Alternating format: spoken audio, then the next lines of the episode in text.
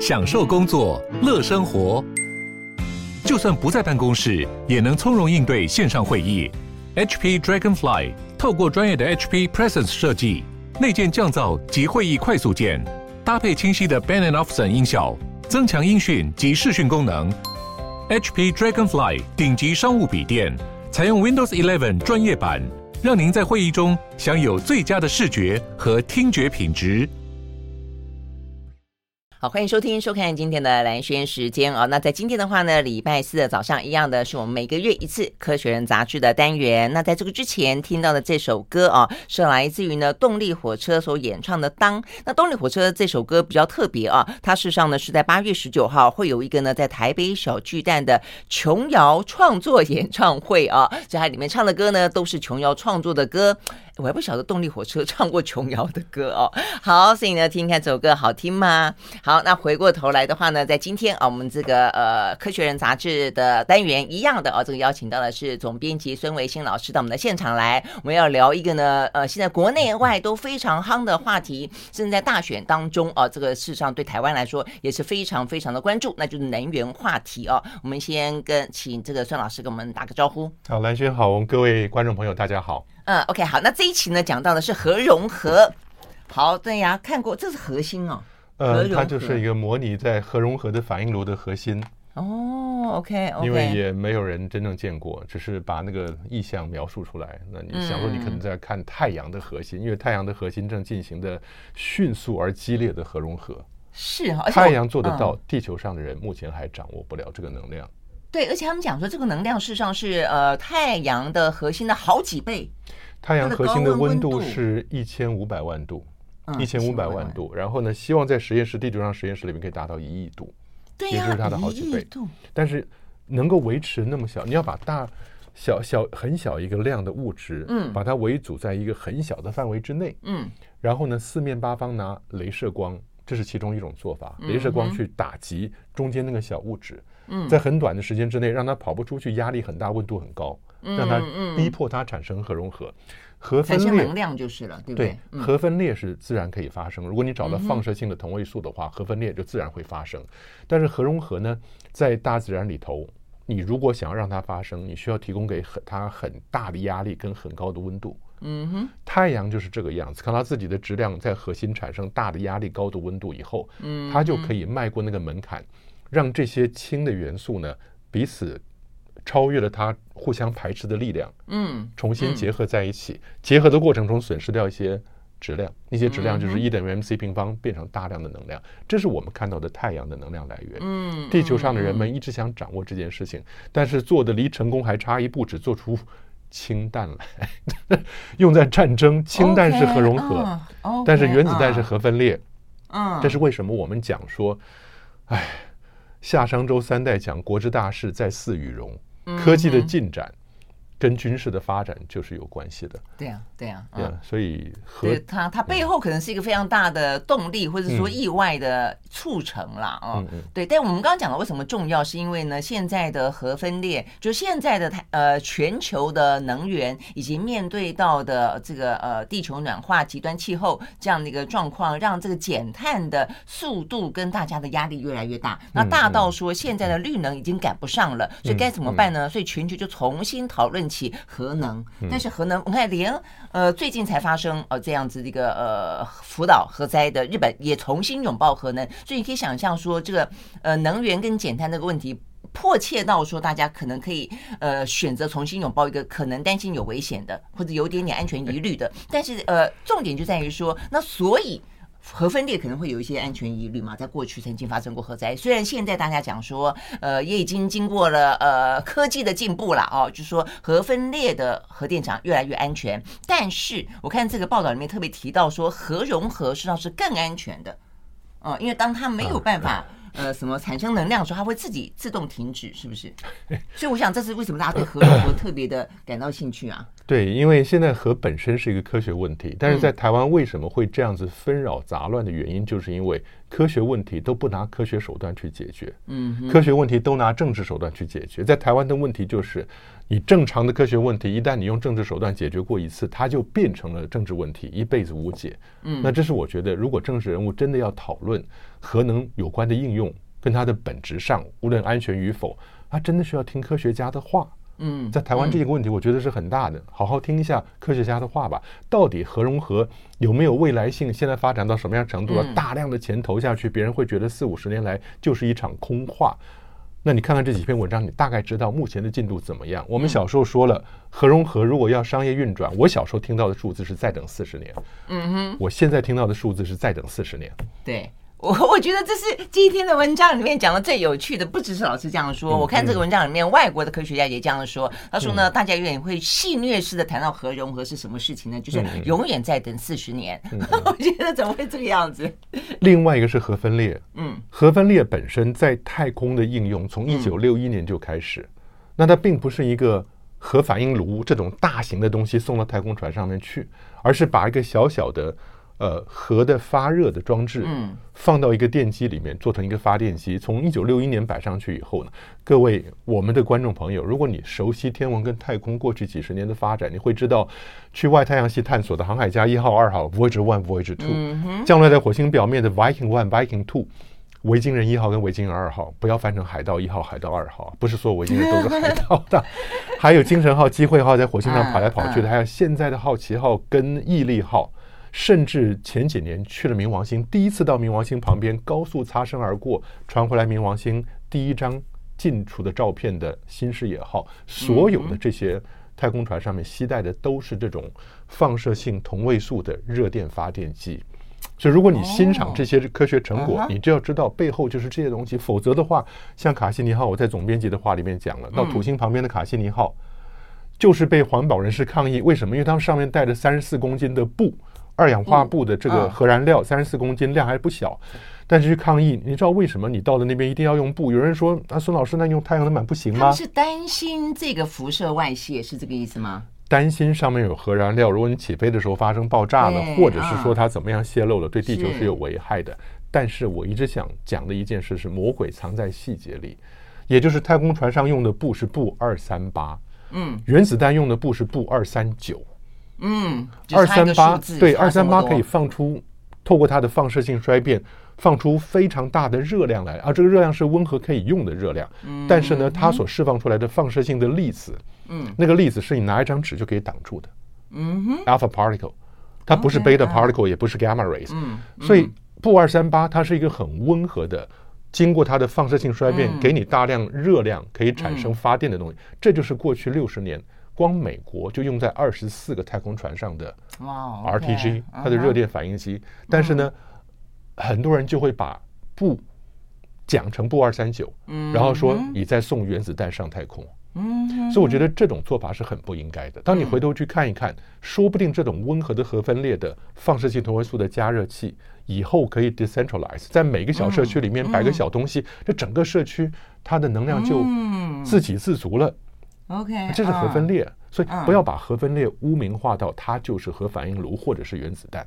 嗯嗯，我们之所以有资格讲这个话，是因为我们大四的时候就在中山科学院，我们在台大物理系有一门课叫反应器物理，嗯嗯，是来自台电的一个工程师邓老师，他来上授课。他不但授课，他每个礼拜带我们去中山科学院，在龙潭，在反应炉上做实验。哦，这边老师待会儿跟我们讲个故事。他在实验室里面呢，这个是什么？核核污染，污染，他被污染，辐射污染过了哦。好，所以呢，刚才这个老师这样讲，我们会知道说，我们接下来要聊的话题哦，就是说，第一个，核能可以做到什么程度，跟核能不能够做到什么程度哦。我们刚刚讲核融合是现在最夯的话题，很多的资金、产业、政府呢都投注大量的呃资源在这个里头，但是。可能还要二三十年，我这个讲已经是比较乐观了哦。所以呢，它并不是立即可以解决现在呢气候变迁的问题。我想这个是用科学的态度去理解它。这个待会我们要来说。再一个就是说，事实上核分裂大家把它污名化了，但核分裂可以做到很多事情，超乎你想象中多的事情。好，所以呢，怎么回事？那老师是一个见证，是这个意思吗？当然，是经过核污染的，现在呢，呃，还是一样啊，这个活跳跳的在我们眼前。我们休息，回到现场。I like 103, I like radio. 好，回到蓝轩时间，继续和现场邀请到的《科学人》杂志的总编辑孙维新老师啊，来聊这一期啊，这个《科学人》杂志的话题和融合啊，这个话题事实上真的就是不只是台湾关心了啊，这个台湾关心的话题当然有很多的政治纷争啦、意识形态啦，当然也有很多产业的问题，跟我们现在这个嗯，我们的绿能、我们的呃非核家园啊，这个可能呃来不及到达的问题了啊。但在国际之间，实际上这个话题也非常非常的夯啊。好，那所以，但是我们现在先聊的是呢，先听听啊，先听听老师。大四的那一年是怎么遭到核污染的？其实我觉得我们过去因为学物理嘛，所以跟核的关系常常会发生。因为原子核物理在上个世纪的二零年代、三零年代、四零年代是非常重要的一个学科。你可以知道为什么像吴健雄啊、杨振宁啊、李政道都得到大家非常大的重视，是因为就是因为原子核物理。OK，原子核物理在那几十年的发展啊，但是呢，我们自己相关性，譬如说我到垦丁国家公园去演讲，嗯，核三厂知道我去演讲，就邀我去给核三厂讲课。嗯，那讲课他会说：“孙老师，你有什么要求？”我说：“你其实不用给我演讲费，你带我去参观炉心。”笑，怎么会去看炉心哈？但是后来呢，我们就去在河在垦丁旁边浮潜。嗯，你知道浮潜呢，一开始在南湾想下去，浪太大下不去。嗯哼，所以后来呢，那个垦垦管处的人就带我到哪里去？核三厂出水口。对呀、啊，那边是最多环保人士爱去的地方，不是吗？它就是颜色，但是它其实温度会高，对对，它的海水温度会高，会造成珊瑚白化，嗯、但是本身并没有没有什么放射性，没有有害的放射性，嗯、那比你搭飞机到纽约还来的安全呢。这是温度的关系，并不是温度的关系，因为它本身就是一个冷却水嘛。那另外一件事情，讲到我们在台大大四上的课，那每个礼拜五下午到了总统府后面搭交通车去龙潭，嗯，那是一个小小的反应炉，那叫零功率反应炉啊，三层楼高，你可以爬到楼顶上面去。透过一个剑桥，直接看到底下的水包裹的核心，嗯，那是个三层楼高的水体，把中央的那个反应炉的核心包在里面，嗯，但你会看到，那是我第一次看到自然界的奇观，就是一一层如梦似幻的蓝光，嗯，把那个核心包裹起来，我们的。观众朋友有兴趣的话，上网查一下核子反应炉炉心外面这层辐射叫 Cherenkov radiation，切人可夫辐射，契人可夫呃契约的契，忍耐的忍，你一听就皱眉头。我知道了 Cherenkov radiation，它就是当核心的高速中子射出来那一刹那进到的水里，速度超过了水里的光速，光速真空中的光速，爱因斯坦说不能超越。但水里面的光速呢？那个光速要除上水的折射率。嗯哼。所以水里面的光速跟中子瞬间进到水那一刹那，它的速度超过了水里面的光速，所以会会释放这种淡蓝色的光啊。我觉得这是很有趣的事情。我们站在剑桥上面欣赏完了以后，就开始做实验。当时实验是很简陋的实验，我们弄一个简单的亚克力片，上面绑几个十块钱的 sample，嗯，拿红色胶带贴起来以后，我负责放，就从。剑桥顶端慢慢慢慢用绳子把它坠到炉心旁边去，嗯，然后呢，算好时间，譬如说打个三分钟、五分钟，嗯，让那个中子打它，它就会变成有放射性嘛。嗯、再把它拉上来以后，把红胶带撕掉，把那十块钱、十块钱的 sample 交给旁边的同学，拿到隔壁用盖格计数器去算它现在的放射性有多少。嗯、很简单的一个实验，嗯，嗯嗯，但是我想，因为我是负责拆 sample 的，我可能把那个红色胶带撕下来以后，顺手粘在地上，而我的脚踩到的那个胶带。因为不是只有这个这个 sample 被快中子打到以后会产生 radioactivity 放射性，它连红色胶带被打到都会变成短暂的放射性的来源。那我踩到了，可是完全没有感觉，你根本不知道。只不过 sample 大吗？没有，很少很少，对不对？嗯。收完 sample 了以后，交给同学了。那按照规范，我们只要取完 sample，一定要到楼下的测试机器上去测试。嗯。后来我想说，根本就没有感觉啊，可是还是 by the book，乖乖的遵守规规则。下去一楼以后，靠墙地方有个像体重计一样的东西，踩上去以后，然后对面墙上有两个洞，两个洞你可以把手放进去，两手两脚，一踩上去，手还没放到洞里面，整栋楼就叫得快塌掉。真的吗？是警报 器吗？就是说警报器，对，他就知道你已经有污染了，里面工作人员就冲出来。我每次跟台大学生讲这个故事，学生说：“老师，你现在怎么办？”啊，壮士断腕。不是啊，不是说你测量是这个意思吗？我就知道在左脚，左脚有工作人员其实很温和，这种事情大概。但是断脚就是。哦，不是断洗，他就给你一包白兰洗衣粉，给你一个刷子，说外面草地上有水龙头，嗯，你自己去把它刷掉就好了。哇，很鉴定哈。对啊，我就到外头去，然后拿着水龙头，然后喷喷那个球鞋，弄湿了以后沾点洗衣粉刷一刷。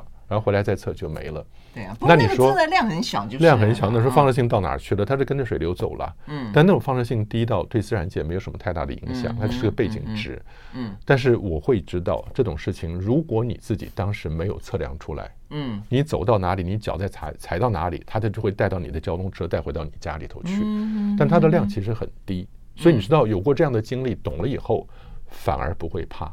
嗯，因为当你懂了。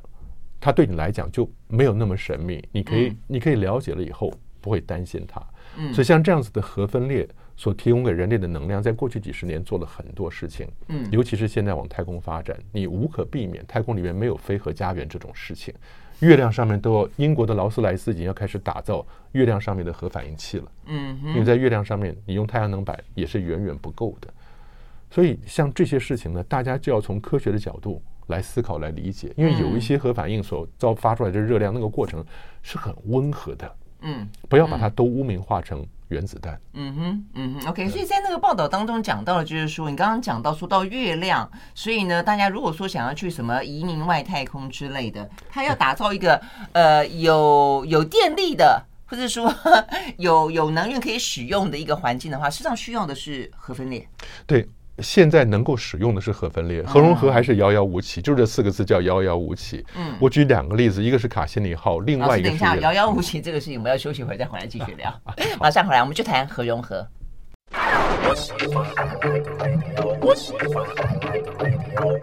好，回到蓝轩时间，继续和现场邀请到的宋维新老师啊、呃，来聊这一期的《科学人》杂志啊。好，封面故事的核融合哦，我们因此带到了有关于现在的核分裂，以及未来正在了，现在正在如火如荼的进行中的核融合。老师刚刚特别提到卡西尼号是核分裂，卡西尼号都是核核分裂。过去这些太空船都是核分裂。卡西尼号是一个非常成功的任务，在一九九七年去，二零一七年结束，到了土星旁边传回来所有我们今天对土星彻底的了解。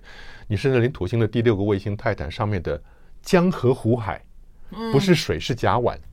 甲烷构成的海构成的湖，在泰坦土星第六个卫星上面，那是很精彩的事情。太阳系全太阳系唯一一个有大气层的卫星就是泰坦土卫六。嗯，但这些精彩的成果来自卡西尼号提供不断提供给它能量的那个 RTG 核分裂的布二三八，使用布二三八的温和的核分裂的发电机。你知道在那个地方为什么不能用太阳能板？土星到太阳的距离是地球到太阳的十倍，嗯，那光度的减弱是跟距离的平方成反比的，嗯，所以十倍的距离呢，你在土星里面得到的太阳能就是地球上的百分之一，哦，你觉得这么少？你连太阳能手表大概都 都动不了了，所以你们没有办法。但你说那为什么连月球上面劳斯莱斯都要盖反应反应器？月球不是很近吗？大家知道月球一直用同一面面对地球，嗯，假设蓝轩这边是太阳。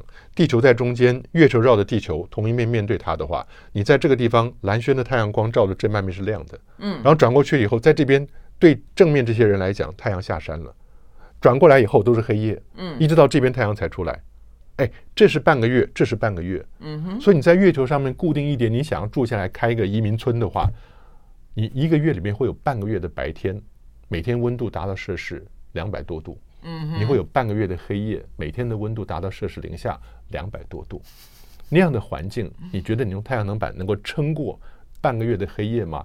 以后去月球玩还是多带点衣服，日夜温差，日夜温差高达四百度。对，就是如果你要想办法走出去，走到那边的话，无论是人或者是机器本身，我们知道早年的旅行者一号、旅行者航海家一号、二号。到今天还在往回传讯息，那是一九七七年的事情啊，到现在已经快四五四十五年了，嗯、上面就是用的是核分裂的，像 RTG 这样的小东西，所以它其实是有用的。嗯，大家不要把所有的核分裂都污名化，太空使用的非常多。对啊，所以在我们的呃说话的过程当中，听起来就对我们来说可能只是一个梦而已，但对科学家来说，是非常非常多的一些细节，而且他们正必须要去想出这些方法去解决一个我们所谓的太空梦嘛啊。那所以呢，书上这边讲到的是核分裂。好，所以回过头来看，那台湾呃，就不是不止台湾，就全世界啊，现在如果说核分裂它有很多的应用，但是如果核融合可以产生的话，他们不是说它的这个呃能量比核分裂来的更高，而且它的安全性。比核分裂来得更低。那如果这个样子的话，为什么要那么久啊？就是因为我们刚刚讲的 为什么要在核分裂是重的元素裂成轻的元素，它本身只要是放射性同位素，说 U 二三五啊，或者鈽二三九或者什么东西，你给它点刺激，它就会分裂了。嗯，那这个分裂会产生更多的中子，那些中子会产造成别人的继续分裂，嗯、那个叫链锁反应。原子弹就是利用链锁反应。嗯，那核反应炉呢也是链锁反应，但是它有控制棒，让进去控制它链锁反应不要不要失控。所以这就是核分裂的反应炉跟原子弹的差别。原子弹是个失控的链锁反应，核分裂反应炉不是。但核融合呢，你可以想象，它是从轻的元素把它压到一起去，嗯，变成一个稍微重一点的元素，嗯哼，就融合在一起。所以它的原料听起来是很安全的，是氢。对，氢原子周期表上左上角那个最轻的氢，或者是说氢元素里多一个中子叫做氘，那个氘的写法是空气的气，嗯，底下那个米对画成两杠，或者是氚。氚的话就是气，氚的氚，底下画成三杠氚，对对对，或者是氢下面是个氦，氦三，氦应该是四，是两个质子两个中子，所以它的原子量是四，叫氦四。嗯嗯。但如果少掉一个中子，它是氦三。这些东西都是可以拿来做核融合的原料的。嗯。但实际上呢，这些原子核本身带正电，你要把它在很近的距离压到一起，产生新的元素。你要克服它中间正电彼此的排斥力，嗯哼，那那个温度跟压力是不得了的。你要把它局限在范围之内，给它非常大的温度，它才会产生核融合的现象。然后，嗯，我们的那个装置去装它，是不是因为我们找不到那个呃安全的，或者可以耐那么高的一亿度高温的温度的容器去装它？所以现在这个很有名叫托卡马克，哎呀，托卡马克型的这种反应炉呢，嗯，它是。想办法用磁场去让这些高温的电浆，嗯哼，浮在中间，嗯，因为你没有材料能够承受一亿度的温度，对呀，我觉得你连太空梭回来的，它前面那个板子，那个隔热板，大概是两千度摄氏度，就已经很不错了，两千多摄氏度，那你要承受一亿度的温度，没有任何材料做得到，但是你要让这些物质产生一亿一亿度的高温，它才能进行核融合嘛，嗯，所以呢，他就想办法用磁场让这些带电的电浆，因为磁场是可以局限带电物质的运动的。浮在中间，这个叫托卡马克。另外一个就是我们刚刚讲的，你把东西集中到小地方，然后瞬间大量的镭射打上去，让它产生一个效果。我们在当研究生的时候就在做这些事情啊。为什么？因为有一次啊，我们加州大学几个分校聚在一起，去哪里？去 Oakland，北加州的奥克兰，那边是 Lawrence Livermore 实验室，美国国家实验室。哎，去那边开会之余呢，参观地下室的地下室就像零零七的工厂，好多管子，最后呢，那些镭射光集中到中间一个点去。在那个点，四面八方镭射打下来，创造一个太阳核心的温度，所以都在做。嗯，我们在研究生的时候就已经在做到现在，遥遥无期。OK，好，那但我要讲最新这个新闻点是在啊，这个五月的时候，五月的时候呢，呃，美国有一家公司叫做是不是叫做 CFS，叫做美国麻州的联邦核融合系统，他们意思是说他们成功的让呃透过核融合所产生出来的地呃能量。多过于在过程当中消耗的能量，意思就是说，我的，哎哎，总是因为你要你要产出的要抵抵消后来呃原本用掉的，才叫叫做多出来的，才可以让大家去使用嘛。对，才终于哎，才第一次终于多过于那个，看你怎么想，看你怎么说。这个东西所谓多过，看你怎么说。为什么呢？因为它所谓的释放大量的能量，哎，这句话叫做“受人眷滴，当以涌泉相报”。啊，是。你想办法给他一些能量，譬如十，然后他一产生核融合以后给你二十，那你就赚到了嘛。嗯哼。可是你有没有想过，那个十，他们这次所谓的成功，那个十给他的十呢，背后可能是三千，嗯，或者是三万的能量才能产生这个十的能量。嗯。那你回来给你个二十，你觉得有帮助吗？而且时间非常短，很短的时间里面出现这样的现象，对，所以你看，时间第一个时间短，第二个呢，它本身背后所放进去的隐形成本是高的不得了的，所以你说它是一个成功的核融合商业化的指向吗？I doubt it，我真的是，所以说老实话，核融合一直发展到现在，给人的感觉还是很令人。怀疑的，没错，所以这边这篇这个整个报道就要告诉大家，就是说它确实正在进行中，它也很重要，但是大家可能兴奋过头了啊，所以包括了一些产业界，不过有一个重点。啊，什么都去投资。有个重点是，现在在法国一个东西叫叫 ITER，I T E R，是各国投了大笔资金去要做出一个核融合的实验炉来，嗯哼，那那个东西的 delay。就是延期的，没有办法如实如实完工，它的经费已经暴增了，从五十亿欧元变成两百亿欧元，时间拖了十年了。所以是很悲惨的一件事情。但是希望在往后这几年能够看到有一点点进展吧。法国你觉得值不值得？值不值得这样投注？因为我们看到的就是不止我们刚刚讲说，因为呃这个五月份的说是成功，所以连产业都要投入了。呃，更没有讲国家啊，就国家来讲，美国、中国、南韩、日本，呃等等等，加拿大哦，他们都有进行相关的这个核融合计划，都是投注整个国家非常庞大的预算。对，但是你可以想象，我们只讲说这篇文这个七月号里面，除了主题文章讲核融合之外，嗯、后面一篇文章告诉你说，核融合解决不了现在的气候问题，嗯，因为太慢了，嗯，美国花了百分之四十八的能源的钱在核融合上面，核能上面，但是效果没有，嗯，它只花在再生能源上百分之十三的钱，嗯，所以你可以想象得到，投资了那么多年大量的经费在核能上头，它并没有办法。很快的解决目前我们所面对的气候暖化的问题。嗯，OK，好，所以没错，这个因为我们气候暖化在谈的呃整个时间的急迫性，呃叫做二零二五，我们的非核家园，在国际之间叫二零二零碳中和。呃，好歹减碳，我记得好像二零五零年是全球的碳中和，二零二五或者二零三零是欧盟的碳中和。但不论怎么说，呃，这个都是超过三四十年，不是，都是不到三四十年间希望达成的目标啊。所以核融合目前看起来应该帮不上忙，所以有更多其他的呃工作必须要做。如果我们要解决减碳的问题的话，所以不管从原本的核分裂，或者从原本的风电呐、啊、光呃太阳能发电啦、啊、等等等，包括我们自己的节能减碳，我想可能都是需要的哦。不要呢把它投注在过度的一个呃太远的天边的彩霞上。OK，我们休息，回到现场。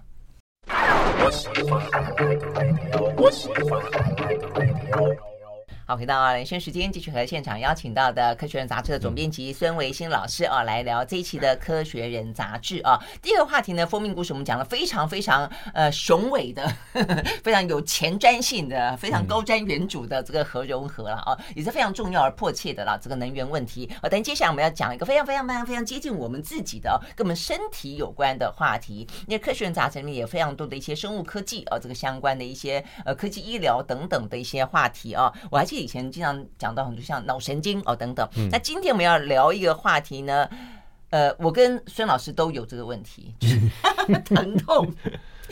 哎，这个其实蛮好玩，疼痛。这个疼痛，我真的觉得疼痛是现代人的文明病之一。我很少碰到不痛的，而且我前两天碰到复健一个复健科医师，他跟我说，他以前都觉得说复健科医师他去念的时候，他说啊，那个照顾老人家的工作，嗯嗯，他说现在他的诊所里面多半是年轻人。年轻人、青壮辈的人、上班族、运动过量的人，对。但是他这边有篇文章讲疼痛的另一种来源，这是为什么？我还是要鼓励我们的观众朋友们，真的去 pick up 一本书吧，嗯、花点钱，你回来只要看这一页，他这个文章只有一页，但是会告诉你对下背痛的观念会彻底改变了。嗯，那我们刚刚在聊天的过程中，下背痛屁似乎是一个非常普遍出现的状况，嗯啊、但是你到今天如果到医院去。针对下背痛做诊断的话，你常常得到的结果是什么？磁振造影，然后医生会跟你说椎间盘软骨突出压迫坐骨神经，或者是椎间盘退化。干什么呢？唯一一个彻底釜底抽薪的办法就是动脊椎手术。那这篇文章是告诉你说，你真的要三思而后行。为什么？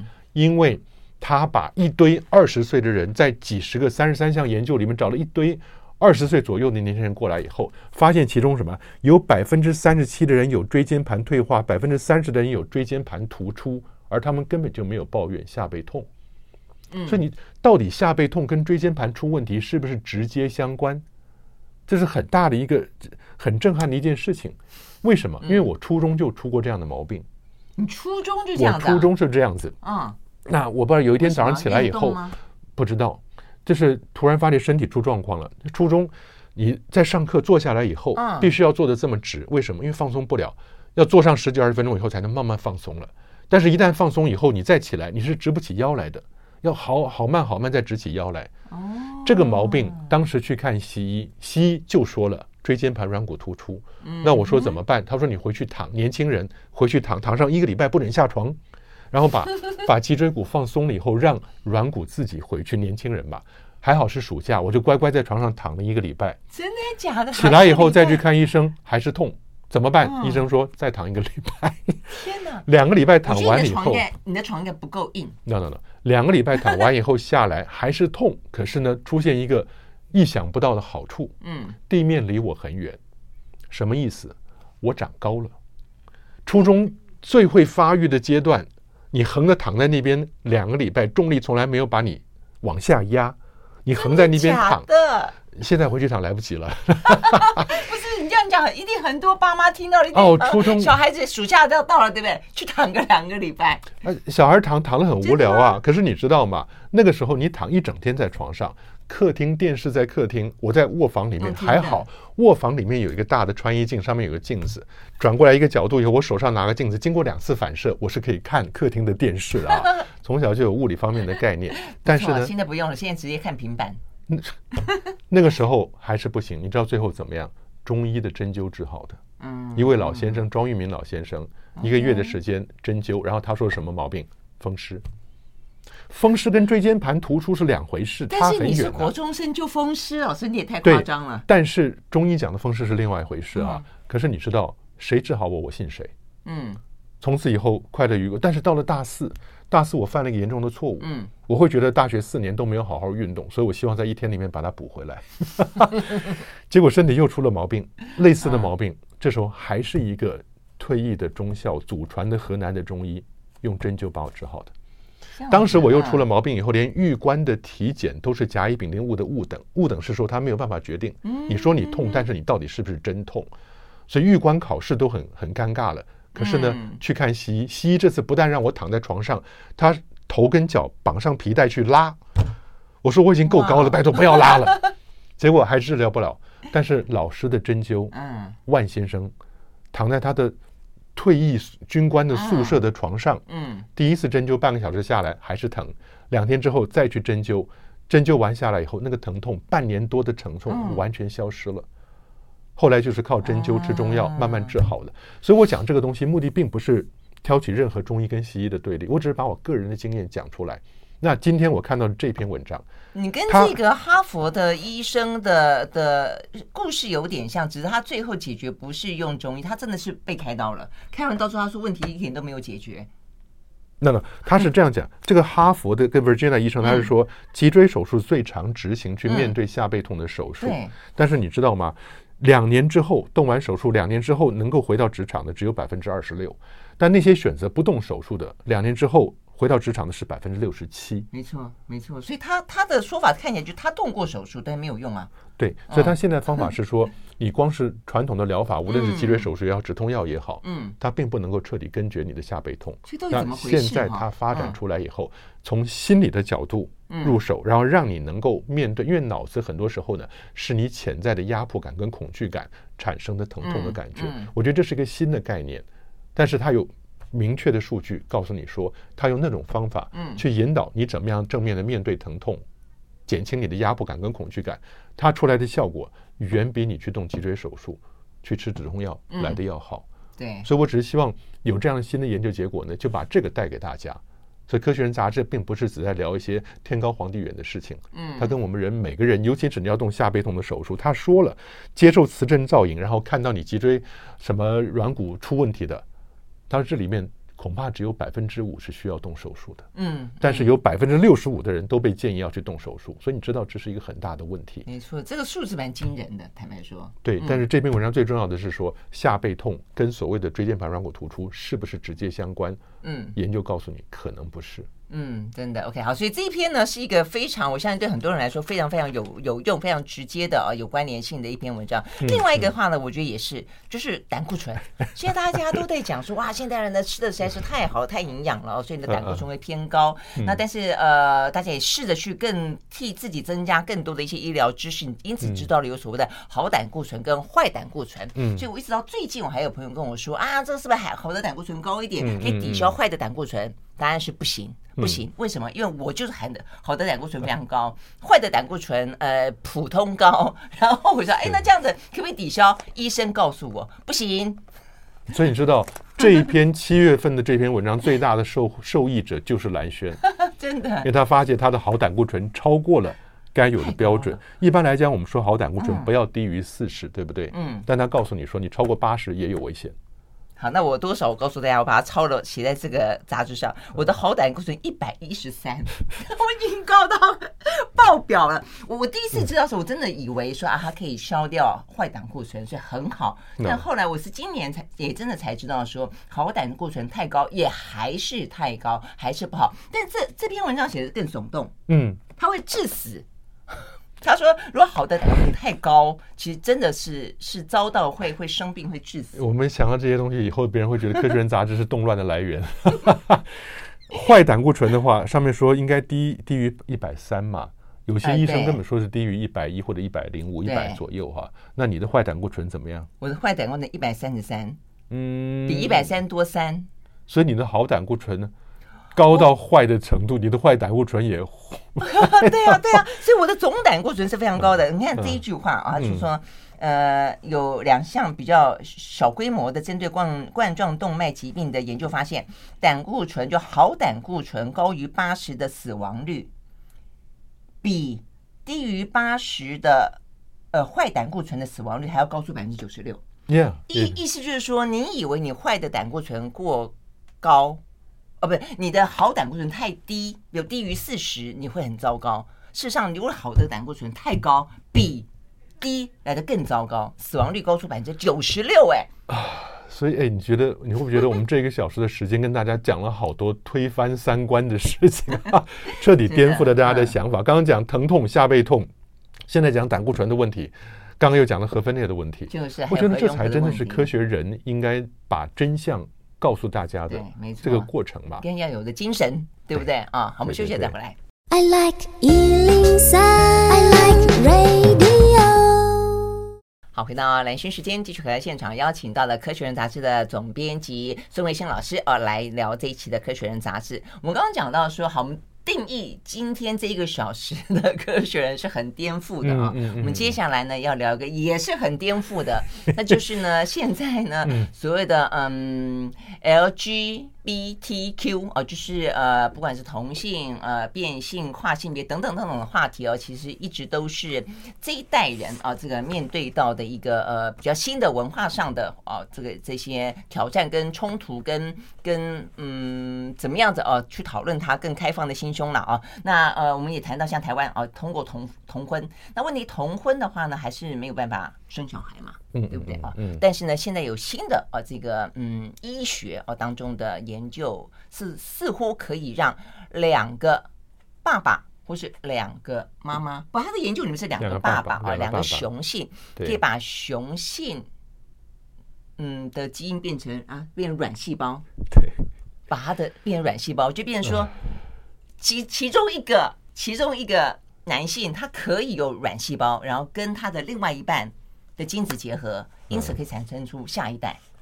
哇，这个，yeah, 我觉得今天反正您毁三观，就一不做二不休哈，彻底颠覆吧。刚刚蓝轩讲的意思是什么？就说我们看到的同性恋的族群，他们如果彼此合在一起，但是呢，要能够产生共同拥有两个人基因的后代。目前是不可能的，你只能最多有一个人或者去领养一个后代啊。但是呢，在雄鼠就是公的老鼠上面所做的实验是什么？两个都是公的，可是你现在大家记不记得，已经可以开始把把那个细胞推回时光倒流回去，变成了一个呃原始的干细胞 （stem cell）。干细胞你可以引导到它发展出不同的东西来。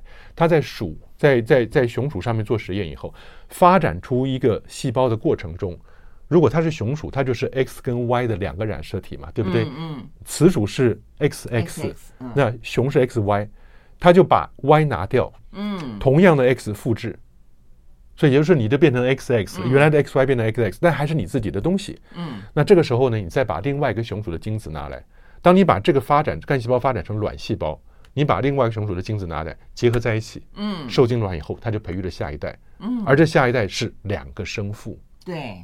所以它并没有别的基因加进来，它只不过把原来其中有一个人的 Y 男性的这个基因丢掉，嗯、然后把他原来有的 X 基因 double，所以也是他自己的，都还是他自己的。嗯，但是这是一个很突破性，我觉得无论在科学上、技术上也好，或者是道德规律上面讲也好，是另外一个又超过了试管婴儿好多倍的一个做法。但是别人会觉得你看到雄鼠能这样做，这是为什么？题目叫两个生父。嗯，可是呢，用在人身上其实还有非常远的一段路。嗯嗯，因为人的干细胞现在还培养不出卵细胞来。而且，对对，因为如果如果老鼠，如果说你还在更更大一点的哺乳类上面，比方说，嗯，猴子啊，比较接近人类一点点。如果也实验成功，你可能会觉得说距离人类可能会近一点。但是现在看起来还是非常不。但是这两个雄鼠所做了这样子的 modification 以后产生的后代，还真的会有后代。生下健康的后代，所以这个实验为什么出来这个文章呢？就因为他们做了雄鼠，其中一个调控成为一个 XX 以后呢，结合了另外一个雄鼠的精子，生下来的后代还真的可以存活，存活的量不大，比例并不大，嗯，绝大多数是活不了的，但会出来几个，他们 claim 还是很健康的，所以这样的结果在往后又是对科学技术跟道德规律的一个新的挑战。嗯嗯，真的是，不管路还有多远了啊，但总是一个开始了。我想这个，嗯，真的就是非常的颠颠覆，也非常的呃，我相信，我相信对于很多呃同志朋友来说，他们应该是非常的期待哦。但是这条路真的是很长，就像老师讲的，他可能有非常多道德上的和一些 一些问题吧，哦，要去讨论。对，不过蓝轩，我想加一句话，就是啊，从科学发展的过去几百年的历史来看，道德规律。根本就是一个科技发展的函数，随着时间变化的。嗯，最明显的例子就是试管婴儿。嗯，在七零年代、六零年代、七零年代的时候，英国的爱德华兹医生发展出试管婴儿来，被骂到什么样程度？你根本就是侵夺了大自然造化的权柄，去造为不孕症的父母去造人，可能他的不孕根本就是上帝的旨意之类的，不去造人，被被骂得很厉害。但你知道，当时一出来试管婴儿如此的被批判，今天呢，全世界每一年多过一百万个试管婴儿出现的，嗯，所以你会知道，道德其实变成一个科学发展跟时间的函数，这一点是我们需要深自了解的。就是所谓的时代性，每一个时代还是不断的递移的。对，OK，好，非常谢谢宋月仙老师给我们介绍这一期的《科学人》杂志，谢谢。好好，谢谢，拜拜，拜拜。